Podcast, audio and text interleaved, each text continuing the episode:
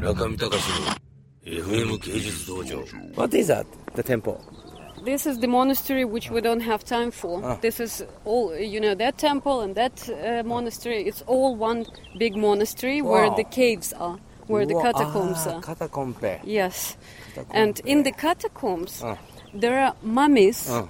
Oh. of the monks Ah. who lived there in the catacombs. Really? There are How many? uh, 119 mummies. So now, so they created still now the monk has a will be make a, uh, the mummy. no, No, now. no, not now. Okay. But the f- interesting I fact is, mummy. yeah. but the interesting fact that they were uh, mummified Mm. in regular, like uh, you know, regular way without using any bombs or anything. Mm.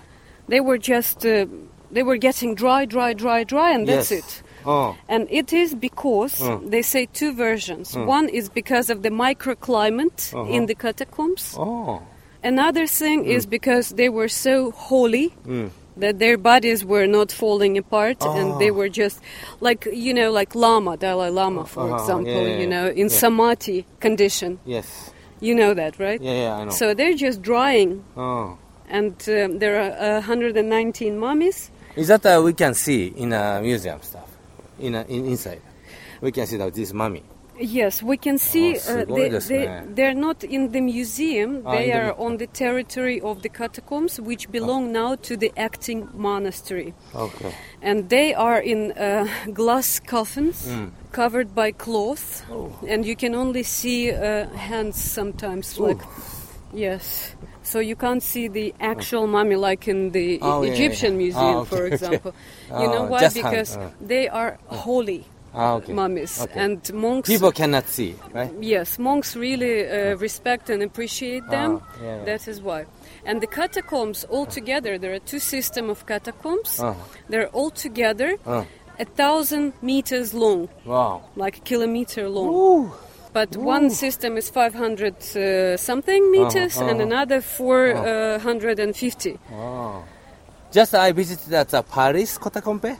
Mm-hmm. Like uh, this is also really you know big line, Mm-hmm. long long tunnel. Mm-hmm. So like that, right? Well, I haven't been to Paris, but uh, our catacombs are. I mean, I have been to yeah. Paris, but yeah. I haven't been to uh, catacombs there. anyway, our ours are very curved. Uh-huh, uh-huh. It's like a labyrinth. Oh yeah, yeah, yeah.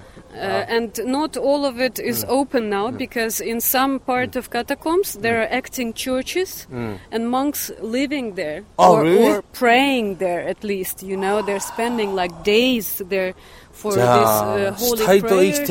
ですね。Wow. that's why tourists cannot go there because Okay, it's like okay. part of the monastery Yeah, okay. but you can still go and see next time when you're here i hope you will come back very soon Yeah okay.